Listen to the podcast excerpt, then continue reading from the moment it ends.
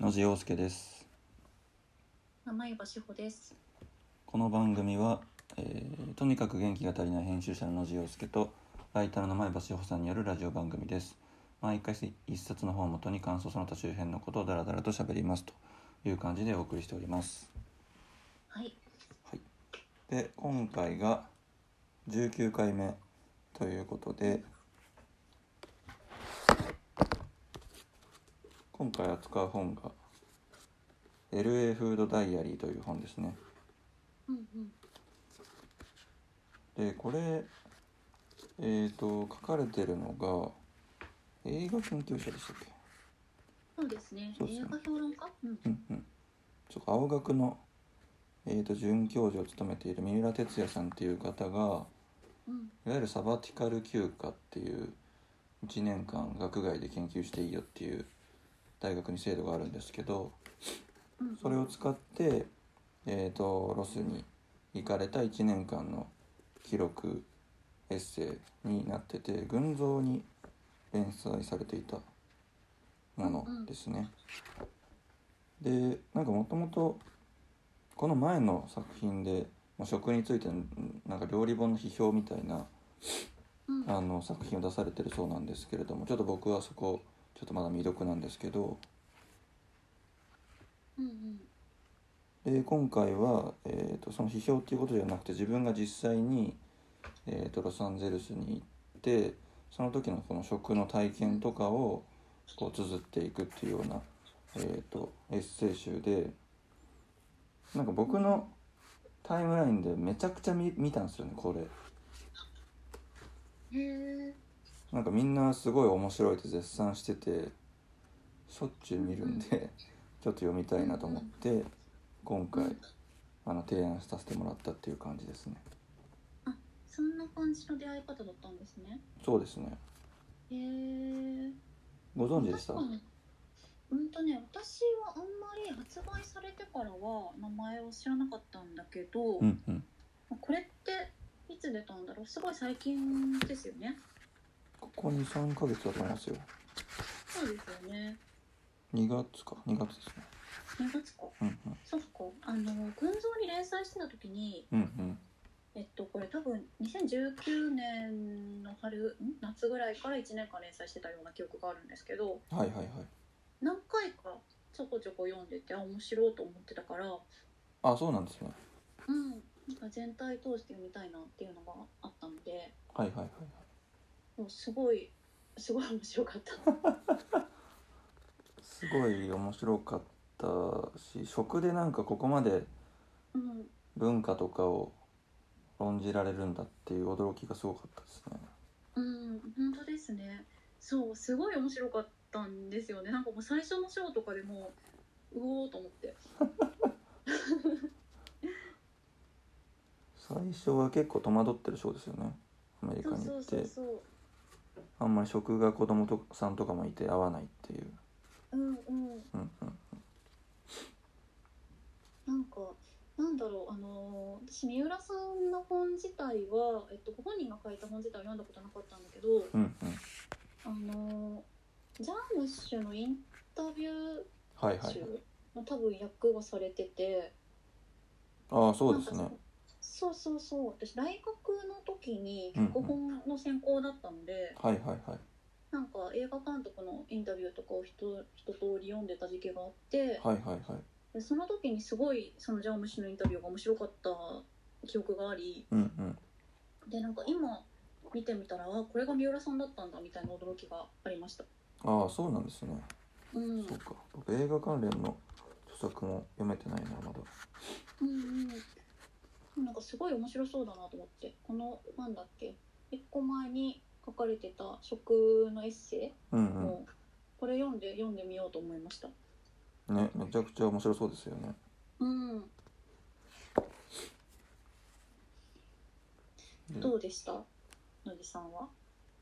やっぱりその前半が基本あれあれですよね割とこう LA にどう馴染んでいくかっていううんあの経験の記述とか結構多くてうん後半に行くにつれてこうそれをまとめていくその記憶っていう話とかが出てきてうんうんでその後半に行くにつれて僕どんどん面白くなっていったっていう感じがあってうんやっぱそのなんか一番そうかって思ったのがうんうんやっぱりその食っていうものが記憶であるっていうこと、うんうんうんでその味っていうものがその記憶のその際によって生まれているみたいなうんうん記述がすごい面白くて、ううんうんんううんん、でなんかその三浦さんは確か記憶の日だうんっていうふうにおっしゃっていて、うんそのこれまで自分がその食べてきたものとか経験というものが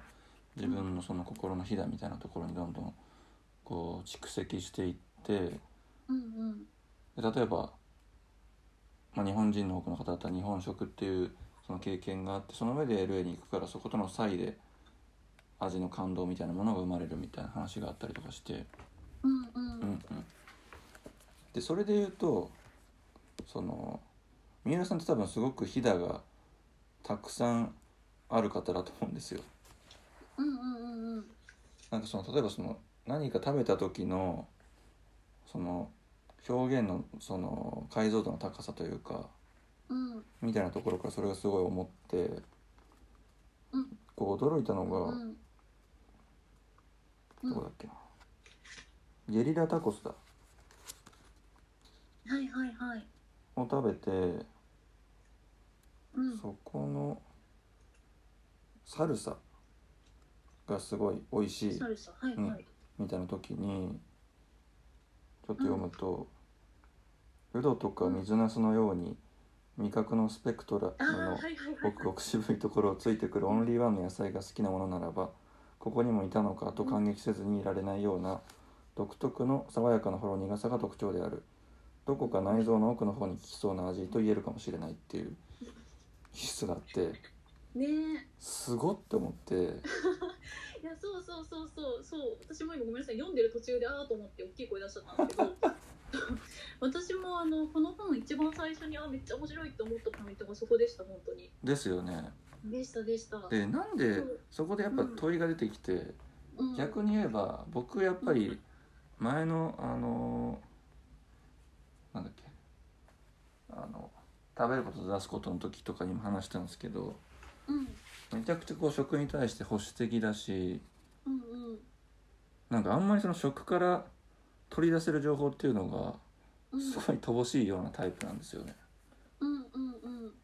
だからこの記述にすごい驚いてうんでなんでなんだろうなって思っててやっぱりその記憶の日だっていう話とかうんが出てきた時にうんなんか自分にとってのこの参照点がすごい多くある記憶の参照点があるっていうことによってここまで解像度の高い表現が生まれるのかみたいなうんうんうんうん逆に言うと自分はすごい参照点が限られてるからうんその一点自分ただ一つの参照点をもとに喋ろうとするから何も言葉出てこねえんだなみたいなことを思いましたね。ああなるほどうんうんそうかそうかそうこのここの部分の記述が確かにすっごい面白いし、うんうんあのこれななんだっけ何を食べた時なんだっけえっとえーっとタコスのトマティーヨで作ったサルサあそうですねこれ多分日本だとあんまりあんまり使われない野菜を原料にしてるってことですよねあそうですねうんトマトに似た形のナスカホウズキ族の野菜うんうんうんうんうん、そうなんかなんだろうこの全然未知のものを食べた時の表現としても確かにすごい面白いし、うんうんあと、えっと、このゲリラタコスっていう章が、えっと、4章目なんですけど全体がこれ12章からなってるエッセイで。うんうんであのさっき野地さん言ってくれたようにこれ最初の章ってあの LA について、えっと、本著者の方が、えっと、妻お子さん2人だっけうんそうですね小さい、えっと、2歳とか4歳とかのお子さん2人と妻、自分の4人で、えっと、1年間移住するんだけど、うんうんあの最初の頃っていうのはとにかくその自分のまあ食の好みが結構はっきりしているというかのもあるし、うんうんえっと、子供2人がかなりそのなんだろうなこれは食べられないこれは食べられるっていうのが大きくって、うん結構その何を食べさせるかでかなり大変だし自分自身の口にも合うものが全然ないしうんうんでなんかその物価の高さとかこうどこの店がいいのかとかが全然分からなくて戸惑ってたらなんかこう家族が全員結構その栄養不足みたいになっちゃったのかうんうんなんかもうお子さんがもう車に乗ると吐いちゃうみたいな感じになって。うんうんでもうどうしようってこうすごい戸惑っている中で徐々にそのなんかローカルフードみたいなものとかこう地元の中で愛されてる店うんうんを本当にちょっとずつこう探索できるようになってきた序盤のところですよねこのゲリラタコスって。あそうですねそうですねそういうこれまでの経緯があった上でうん、かなり最初の出会いみたいな感じですよね感動的なそうそうそうでうんそれまではあの車もなかったからこうスーパー行って自えっと、家に帰ってきて自炊するみたいなこともあんまり満足にできなくって。うんうんなんかとりあえず近くの店とかまあなんかファーストフードばっかり食べてたみたいな1ヶ月ぐらいがあって、うんでようやくそのなんだろう純粋な食の楽しみのためにこう足を伸ばしてみようってなった最初のお店がこのゲリラタコスで、そうだそうだね、っていうなんかその前提も踏まえてこう読んでいくとすごいなんかややっとやっと美味しいもの食べれてよかったねみたいな気持ちに すごいなるんですよね。確かにそうですねそこまでの助走があるからこそ感動的なものが伝わってくるそうそうそうでこれ後から分かることなんだけどこのゲリラタコスっていうお店が多分このタイミングでは、えっと、三浦さんはこう全然なんていうのかななんとなく選んだみたいなうん感じのお店だったはずなんだけど、うんうんあの実は後々この方が出会う、えっと、ジョナサン・ゴールドだっけそうですねっていう、ね、LA の食の評論家の人がこうめちゃめちゃ評価していた店であったりすることが分かってきて。うんうんなんかすごいこうなんだろう三浦さんにとっての LA の食の結構根幹をなすような店だったことが後々判明するっうんていうう。んそうですねうんもうなんか全然私この店知らなかったんですけど、うんうんこのゲリラタコスっていうお店がなんかかなり面白そうでうんでえっと創業者というかゲリラタコスのこのシェフの若い方が、えっと、何さんって言うんだっけすごい面白いルーツの方なんですよね。そうですねなんて名前だっけなちょっと馴染みのない感じの名前だった気がするねえーっとねあウェスリー・アビラさんっうんうんていう方でで、えっと、ゲリラタコスっていうお店を、えっと、作った創業者でもあるし同じ、えっと、ゲリラタコスっていう名前の本も書かれているんだけど。うんうんうんなんか三浦さんがそのゲリラタコスの本を読んでかなり興味を抱いて足を運んだみたいなことだったと思うんですけど、うんうんなんかこのシェフの方が、えっと、フランもともとはそのメキシコの家庭料理がルーツに一番最初のルーツにあってうんうんでフレンチとかで修行されて、うんでもなんかなんだろうそのちょっと排排他的なというかこう高級レストランじゃない、こうもっとローカルなお店出したいと思ってそのルーツにあるメキシコ料理のタコスっていうのを広めたいみたいな感じでゲリラタコスをやりだしたみたいなことかなと思うんですけど、うんうんなんかそのなんだろうなかなり料理人としては異色なうーん、うん、ルーツを持ってる方だからうんうんこそのすごいなんかユニークなお店って感じでうんうんうんうんうんめちゃめちゃ美味しそうでもあるしこの本自体も面白そうだからすごい読みたいなとなりました。あそうですね確かにうん、このタコスの中にいろんな多様性みたいなのが織り込まれているっていうことですもんねう、ん、うん、うん、うん。そう、面白そう。でこれっこれて、うん、その多様性っていうところで言うとうん、そこの結構肝だったじゃないですかこのロサンゼルスっていう街うが、ん、その日本との対比で、えーと最初その日本っていうのは季節があってうん、その季節に応じたそれこそお刺身とかねうん、食べたりとかするっていうことが日本の日本のというか三浦さんの食事の習慣に刻まれていたんだけどロスって、うんあの全然季節がないっていう言われてる街らしくてうんでそうなってくるとその季節感のない食事っていうものはどういうものなんだろうかっていうことになってくるんだけどうんそれをどんどんん考えていく上でその自然環境とかじゃなくてその社会環境の多様性みたいなものがうんロスの食のこう面白さにつながってるんじゃないかっていうこう分析につながっていくじゃないですか。うんうんうんあれなんかなってるあ本当だちょっと待ってくださいね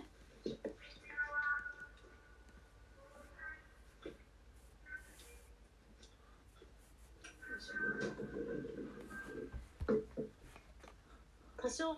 多少聞こえないいやでも聞こえるなまあ聞こえてもいいんですけど僕は全然。なんかね私あの北区に住んでるんですけどうんうん、北区はこの時間帯になるとあの毎日緊急事態宣言中はマジっすあかの家からそう家から出るなっていう防災無線が流れるすごいな。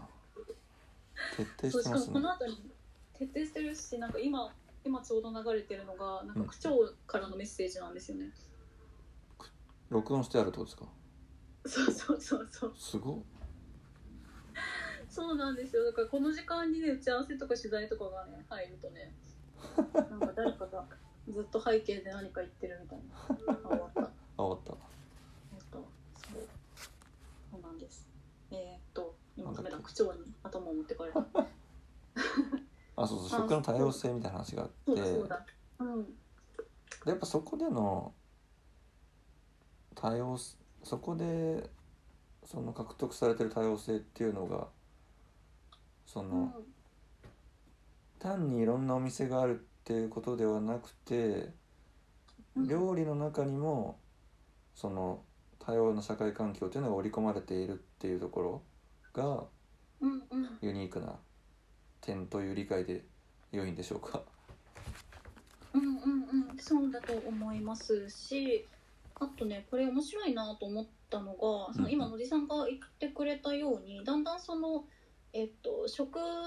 に限らずその文化論みたいな感じにもなっていくんだけど、うんうんあの最初1章目が、えっと、LA に来たばっかりでその戸惑っているっていう話でうんそうんの直後になぜかあの LA フリーウェイとインアウトバーガーっていううんうんあのフリーウェイ、えっ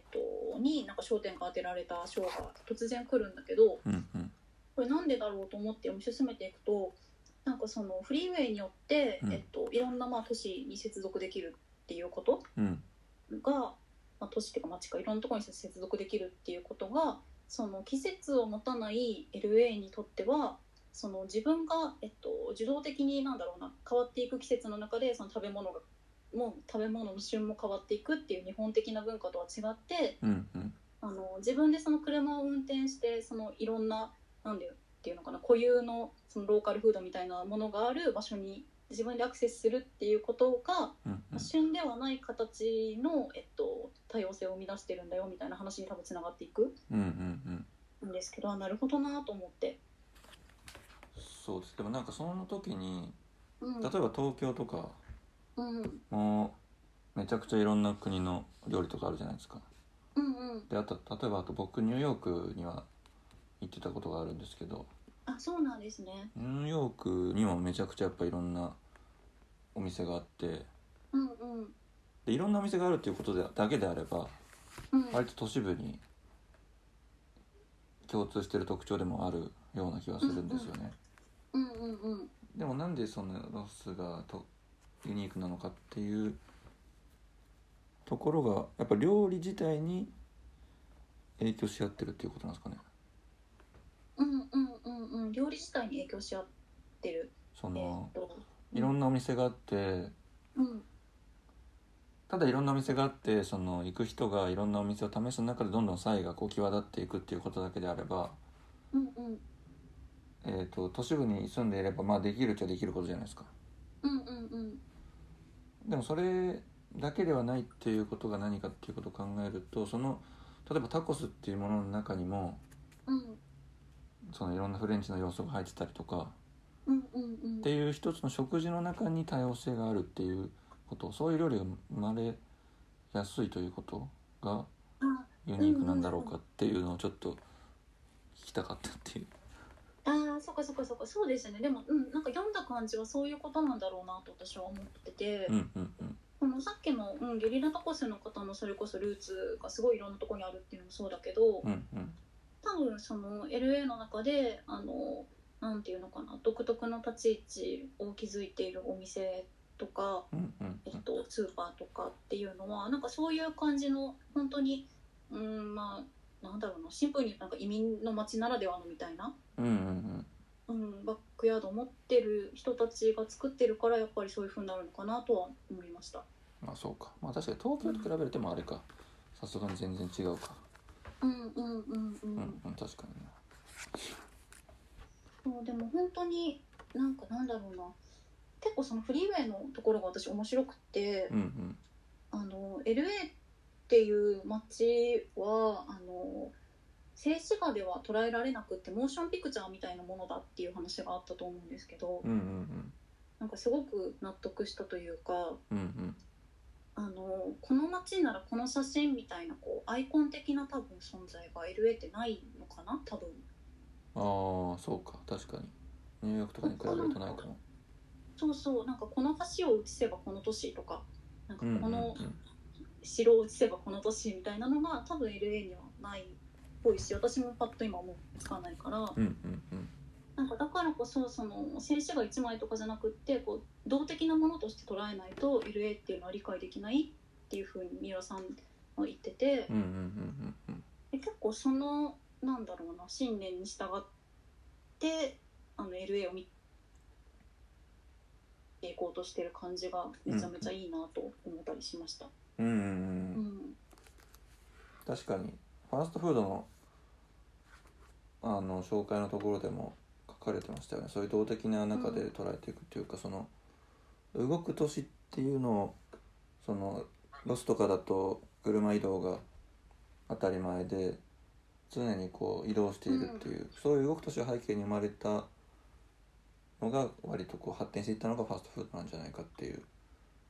ことが書かれていうんうんうんうんてそこをそのファストフードを悪者としてこう一面的に捉えてる人っていうのは割とこう性的に捉えちゃってんじゃないかっていうことを書かれててうんうんうんそれとかもすごい納得しましたけどねそうですね。うんうんうんしかも今僕完全に動きを封じられた年でうフんァーストフードばっか食ってるからなんかそれってどうなんだろうみたいなことは思いましたけど、そっか、そうですよねう。ん、もうなんかたまたま本当にたまたまなんだけど、うんこの本自体のえっと1年間の滞在っていうのがちょうどコロナが広まる直前までいらっしゃった時期だからそうですねね季節ともなんかそういう、うん、コロナ以前の食文化みたいな話になってしまっていると思うんだけど、うんうんなんかそうやっぱりこう今、うん、こういう暮らしを余儀なくされて2年目になっている私たちがう、んうん結構この本を読むとなんか本当にもう全く正反対の環境に自分たちが置かれてるんだなっていうことをすごい突きつけられる。いやそうなんですよね今ってだから、うんうん、もうあらゆるなんかなんて言うんだろうな背景みたいなものがうん、失われるじゃないですか、ご飯とか、まあわかんないそう僕ですねだけかもしれないけど例えばウーバーでだって頼むだけって言ってもらっても玄関のところに置いといてくれるわけですよね、うんうんでな誰が作ってるのとかも全く分かんないし、うん、っていう完全に切り離された食事ばっかり食べてるからうん、うん、確かにそことの現在との対比がすごいなんか鮮やかな気がするそうそうそうそうなんかそう本当にそうであのー三浦さんが LA について最初の方に、うんその全然満足に美味しいもの食べられなくって、うんであの全然もちろんその国際主義者とかでは全くないんだけどってうん前置きをしながらも、うんあのなんだかんだこう旬のお刺身に生姜乗っけて食べたいみたいなことを書くところがあるんだけど、うんいやなんかそれを日本のこんななんかいつでもお刺身にアクセスできる場所に住んでいる自分でさえも、ああなんか美味しいお刺身を居酒屋で食べたいみたいななんかすごいノスタルジー確かにわかるみたいな気持ちになったからなんか空間なんだろう場所は日本にいるはずなのにそういう感じを今呼び起こされるっていうのがなんかすごい皮肉なことだなと思いました。確かにうんであとそうあとなんか思ったのがうん僕ニューヨークに40日ぐらい行ってて、うんまあ、三浦さんの1年とは比べるまでもないですけど一応なんかそこで食事とか慣れていかなきゃみたいな環境にぶち込まれてるわけじゃないですかうんうんでその時に僕結局日本食ばっか食べてたんですよあそうなんだてか待って野地さんがその、えっと、ニューヨークいたのっていつなんですか2013年大学3年生ぐらいの時でうんうんですねに夏休みに確か行っててうんうんでそこでなんかそのニューヨークってなんかチキンオーバーライスっていうなんか屋台とかでなんか売ってるやつだけ唯一安くてあとはなんかみんな高いしうんあとなんかハンバーガーとかもすごい量が多くて食べきれないしうんみたいな感じで全然合わなくてうんうんで当然その日本食という選択肢もあるわけなんでうんうんで結局そういうものばっかり食べるわけですよそれか中華か。うんうんうんうんうんでなんかなんて言うんだろうなた多様性みたいなものがあった時になんかそれをこううん選択するか否かっていうかうんうん自分の場合はなんかそういういろんなものがあって例えば現地の食べ物とかもあるんだろうに結局日本食ばっかり食べてて。うんでなんかそれがあの三浦さんが最後の方に書かれていたうん貧しさの多様性だったかうんうんうんうんななんかこうセレクトショップがあってそこがいろんなものをどんどん自分の好きなようにチョイスするっていうのが肯定的な多様性だとすると、うん割とこううん受動的でそうせざるを得ないみたいな。いやちょっと待ってこれ説明難しいなうんうんあのあれですよね二つの多様性っていうところで説明してたやつですよねそうですそうですう、んなんつうんだろうなうんうんあのすごいわかんないもしかしたら若干理解が違うかもしれないけど、うんあのなんていうのかな選び取れることそのもの自体が結構特権性に支えられてるんじゃないかっていうことかなと思ったんだけどあそうそうそうでそれもあるんだけどその、うんうんその上で例えばう僕ん別に、まあ、選ぼうと思えば選べるわけじゃないですか、うんそのまあいくらうん高いっつったって別に出せない額じゃないからニューヨーク行った時に現地の食べ物を食べようっていう選択もあるんだけどうん結局選択しないっていううんうんうんうんとこがあってうんでそれってどうやって捉えればいいんだろうなみたいなことを結構思って。うんでとかなんて言うんだろうなそっからそのなんか自分の食の確一性っていうか、うんうんみたいなものからどうやってその飛び移っていけばいいんだろうかみたいなうんうんうんうんことを結構思ってでそこでそうそうそうでそこで記憶に戻るんですけど。うんうんで結局自分が好きなものがもう決まってるってことじゃないですかそれは自分が。うんうんでそれが自分にとってのその三焦点って何かなって思うとうん結局カップラーメンとかなんですよね多分。あーとかうんうんなんか工業的な製品っていうかうんうんうんうんでそれが何で生まれたかって思うとうん僕の一番最古の記憶って入院してる記憶なんですよ。はいはいはいで僕心臓の手術を4歳の時多分したのかなしてうんうんでその時って要要は病院食食わされるわけですよね。うんうんでそれってもう選択肢も何もないんでうんそこでの病院食っていう記憶が自分のひだにうん刻印される、うんうんでただその手術前とかじゃなくてなんかたまにうんこの日だけは好きなの食べていいよみたいな日があるんですようんうんうんうんでその時にすぐ手近に手に入るものってカップラーメンとかだったんですようんうんうんそのカップラーメンってその病院食の薄いものに比べたらうん味がめちゃくちゃ濃くてそこに感動が生まれるわけですよとんでもないうんうんでそこの感動みたいなものがずっと自分の中で強烈にあってうんそこから外に行かないみたいな感じがああるなーって思ったんですよね。あなるほどねあそっかじゃあそのなんだろう入院してしている時の病院食の味のなさの反動で得たカップラーメン そうみたいなもののインパクトがすごい野地さんにとっては強烈だったそうそうその記憶が多分すごい強いからあー今もそういうものすごい好きだしっはいはいはいていうあーでもわかるなすいません分かりづらい話していやいやいやいやいやでもそっかなるほどでもそういうふうに確かになんだろうな自分のある程度の味の好みというかうんなんか保守的にならざるを得なくなるかっていうのは決まっていく感じはしますよね。そうなんですよねここでも確かうん、なんだっけ戦争だっけ戦争の時にうん戦場でなんか変な缶詰を食べていてうんうん食べてた人の描写が出てきてうんでその人にとってはそれがかけがえのないこう参照点になっていてうんでそれはそれに対して多様性側がうんそういう確率的な食の好みっていうものをこうある種糾弾っていうかしていいんだろうかみたいなうんうん問いがあったような気がするんですけどまさに僕もほぼ戦場ですよね選択肢何もないんでうんで本当病そう院で食すよ食わさねれてっていううんうんうんうんそうそうなんですよねそう三浦さんも全然なんかそれにめちゃめちゃ自覚的に書かれているんだけど、うんうなんんか結構三浦さんご自身は多分そういうなんていうのかなうーん縛りみたいなものが最初からあったわけではないタイプの方だから、うんかなり自由にあのいろんなものを取り入れられているっていう印象があったんだけど、うんうんうんうん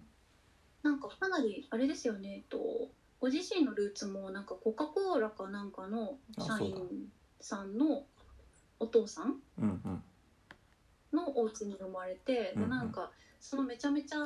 うんファーストフード文化というかコカ・コーラ的なそれこそなんだろうなアメリカっぽい味というかうんみたいなものも好きである一方でなんか妹さんがすごいもともと偏食っぽい方というか。うんうん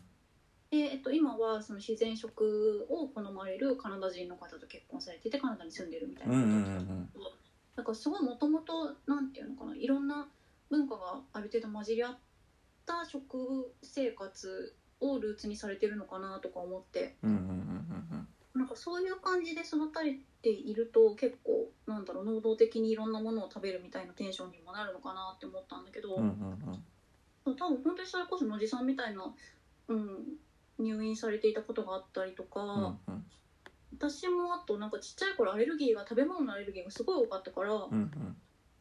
なんか自分自身も言われてみるとあのちっちゃい頃食べられなかった反動で今めちゃめちゃチョコレートが好きみたいなうのがあんって、うん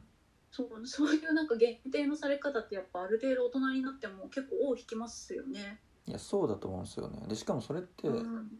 うんその衝撃がでかいから確かここにも書いてあったと思うんですけど、要はうん安全ってことじゃないですか自分にとってうん、そうね、でそれってまあアディクション的なことにもなるじゃないですか依存みたいなうんうん、うん、そのうんこれさえ食べれば安全圏の中に入れるっていううん、うん、だから僕は完全に多分そういうなんか受動的ななんか食の中にいるっていう自覚がすごいあってうんうんうん、でだからそのオーガニックフードとかうんそのエスニック料理とかうん食べた方がなんかいいとか豊かんだっていう理屈はわかるんだけど、うん、そっからどう出ていけばいいのかあんまわかんないなっていうのは結構あってうんうんうんでもこの三浦さんのこの参照点っていうことを考えると僕にとって強烈な参照点があるからこそうん他のものを食べた時に差異が際立って感動が生まれる可能性もあるんだなっていうふうには捉えられましたけど。うんうんうんうんうんうん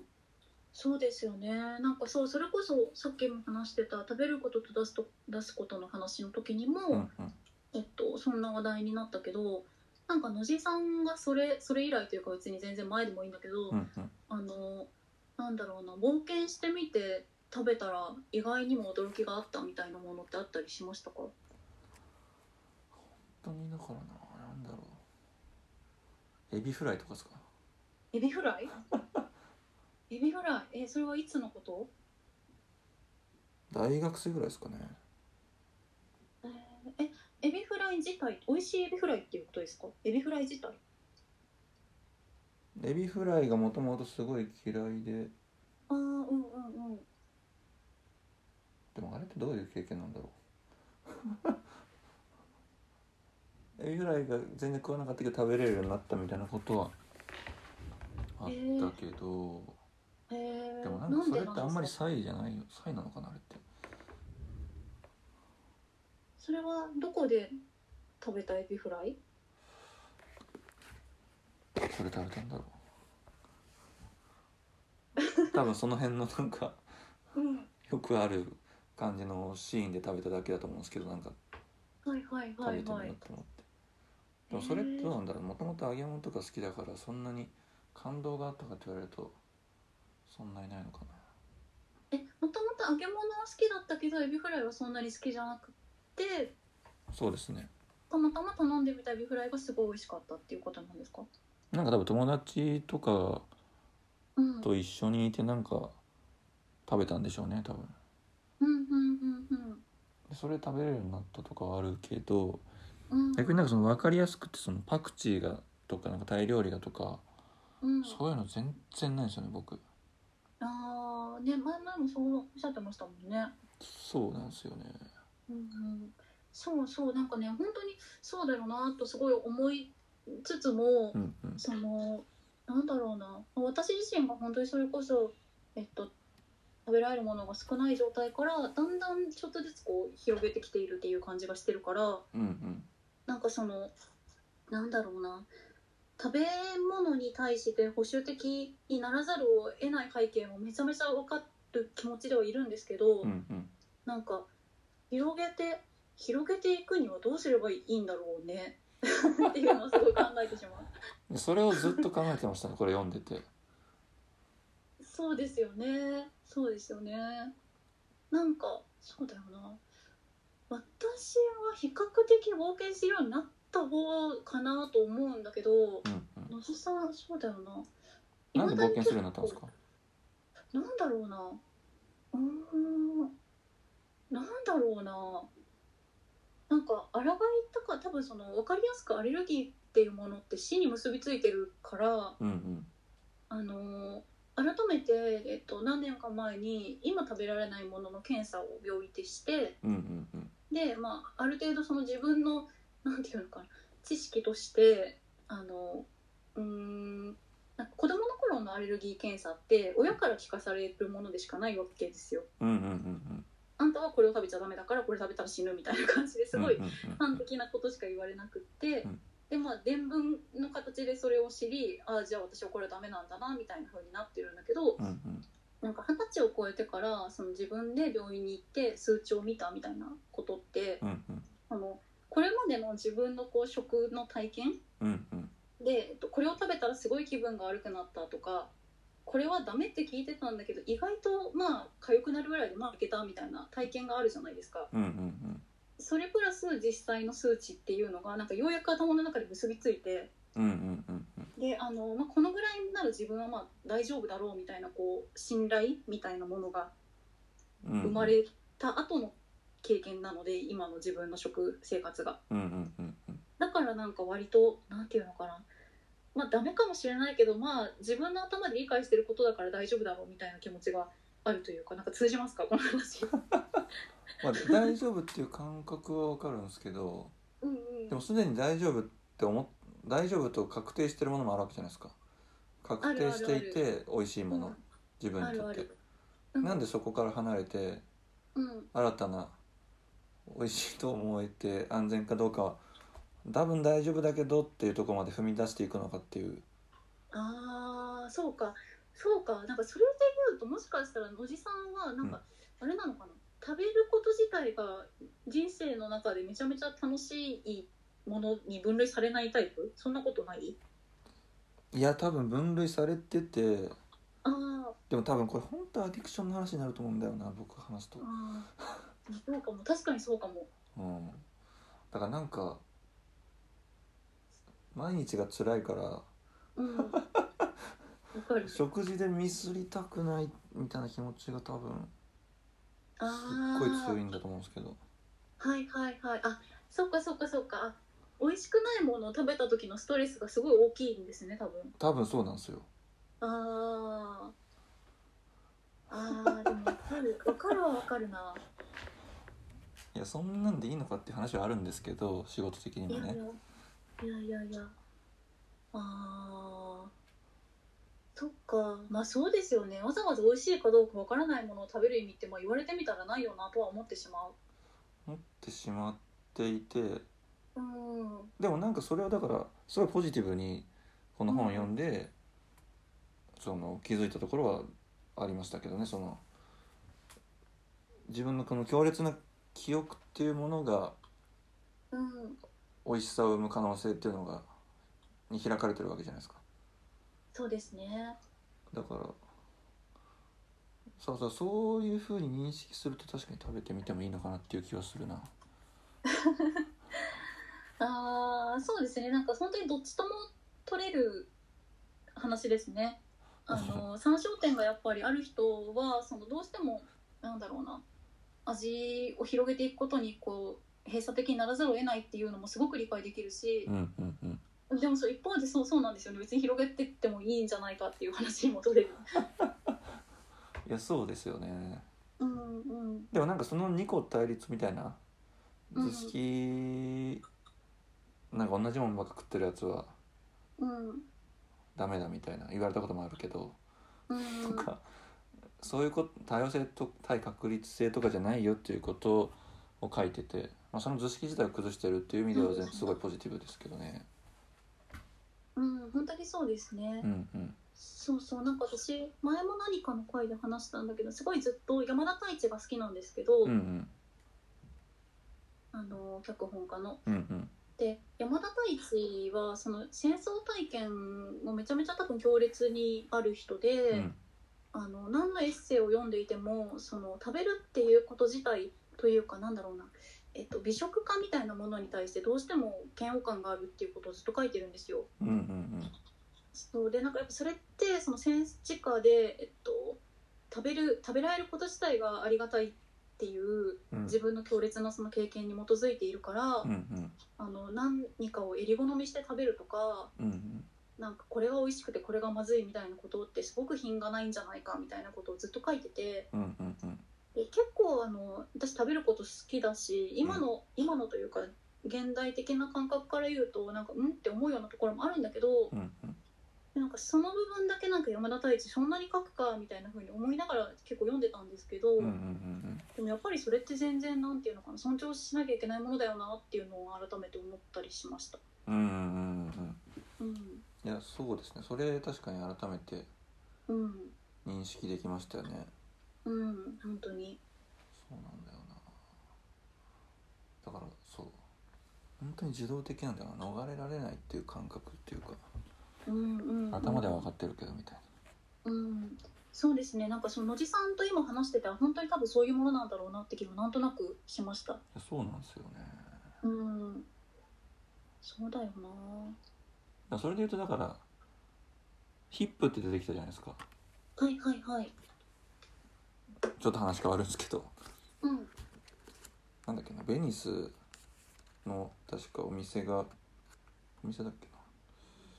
そうですね。ヒップ。うんうんうんうん。なんかそのお店がすごいかっこいいうんだったのかなっていうところで、そもそもこのかっこよさの系譜って何なんだろうかっていうアメリカ的なうんうっていんうところでヒップっていうものに結びつくわけですよでそのヒップっていうのがうん要はこれ何て書いてあるんだえー、っとただ単に知識を持つということではなく隠された秘密の知識を持つことを指すそれがかっこいいのだっていうふうに書いてあってうんうんで僕このヒップっていうものに一時期すっごい憧れた時期があってはいはいはいで僕この本も読んでるんですよアメリカにおけるかっこよさの系譜学っていうやつあそうなんだも読んででニューヨークに行った時にうんそのヒップ的なかっこよさみたいなのすっごい食らってめっちゃかっこいいみたいなそうんの当時そのファーマーズマーケットとかうんあとしょなんか、ね、食のアルチザン文化みたいなこと言われてて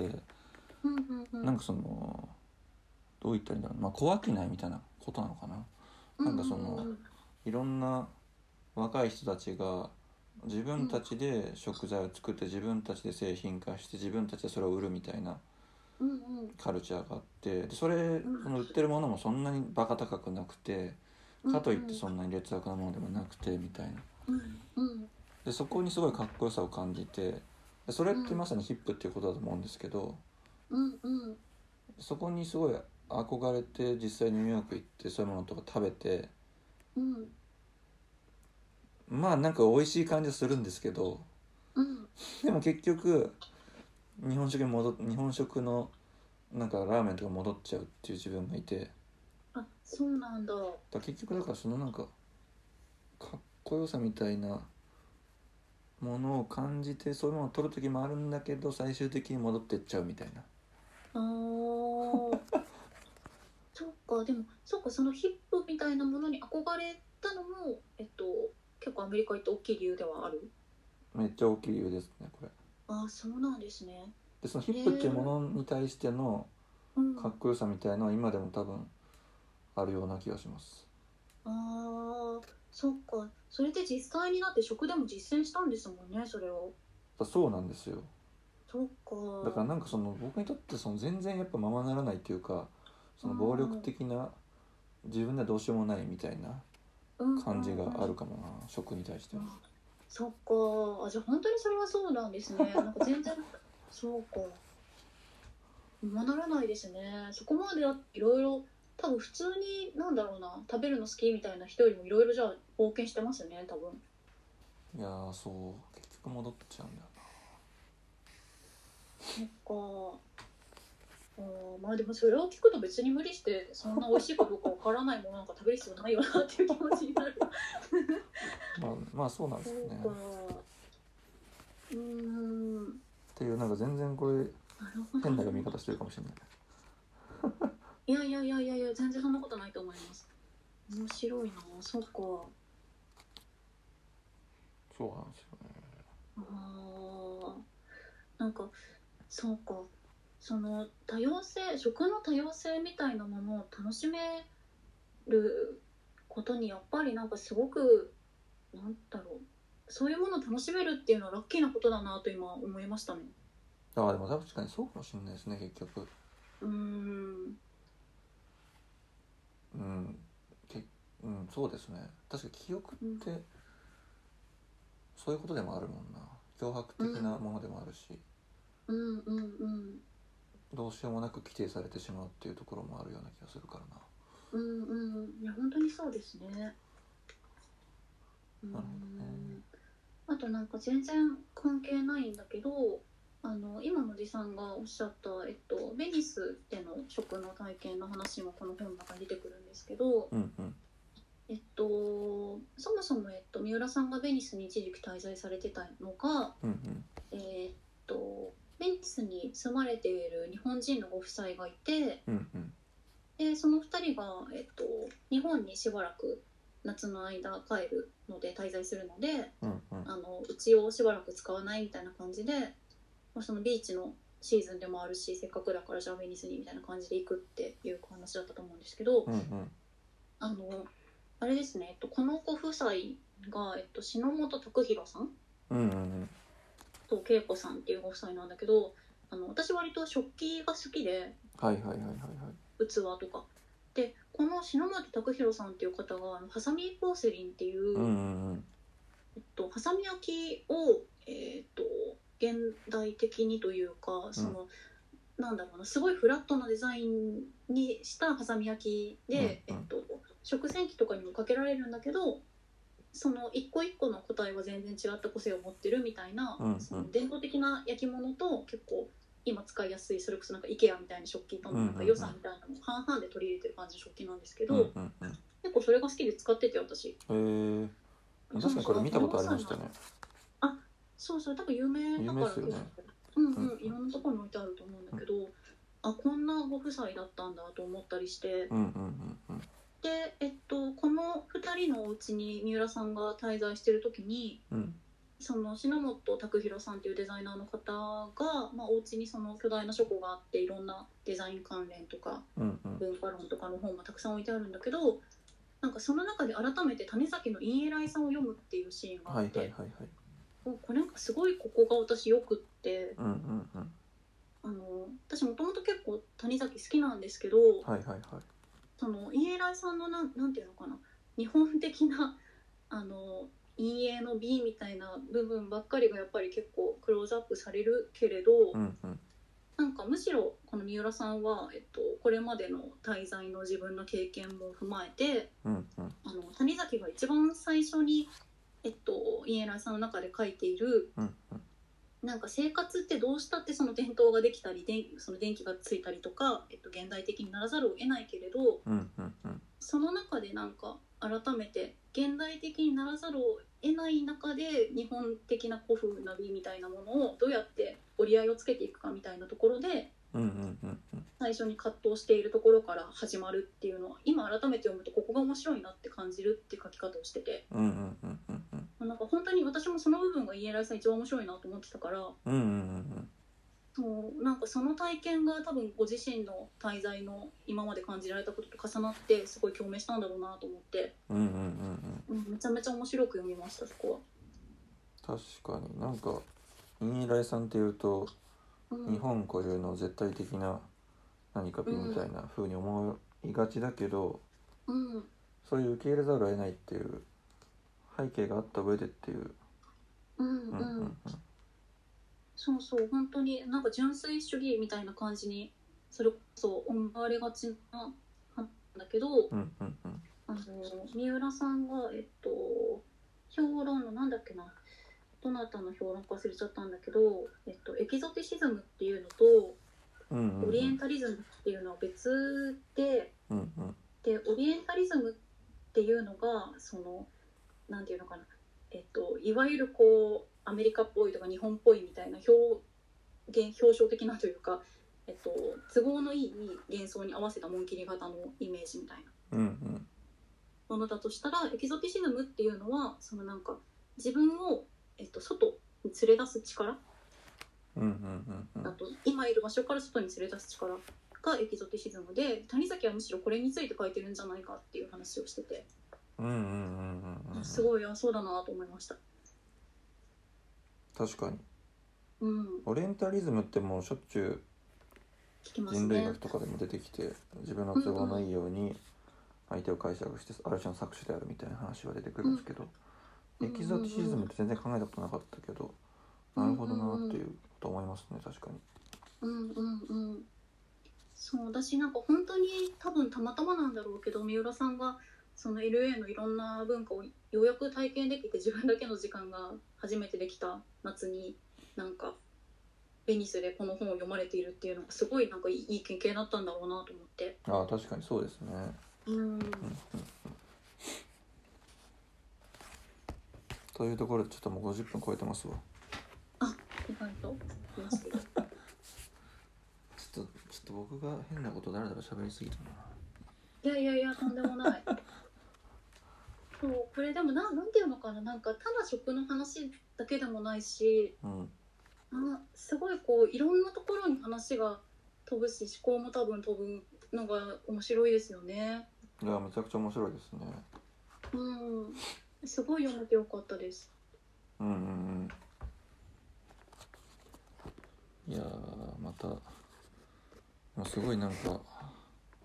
出かけたくなりましたけどね。いや本当そうですね。本当にそう。出かけられないっていう。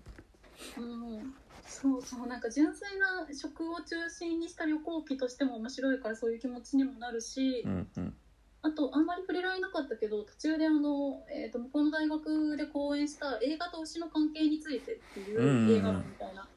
えっとレクチャーの要約も載ってるんだけどうんうん。それもすごい面白いし、そうですね。ね、本当にいろんな方向から楽しめるのでめちゃめちゃおすすめしたいです。あとなんか僕今大学院通い始めたばっかりでなるほどうんこういうなんか特殊な環境なのかって感じですけど向こうのなんか大学院の描写とかもあってあそうですよねそれとかもすごい面白く読みましたけどねうんうんうんうん、だからこんなにロサンゼルスっていうのが映画産業がこう成り立ってるんだなみたいなことを教育の面から考えられたりとか、うんうんという感じで大変面白かったですね。うん面白かったですという感じではい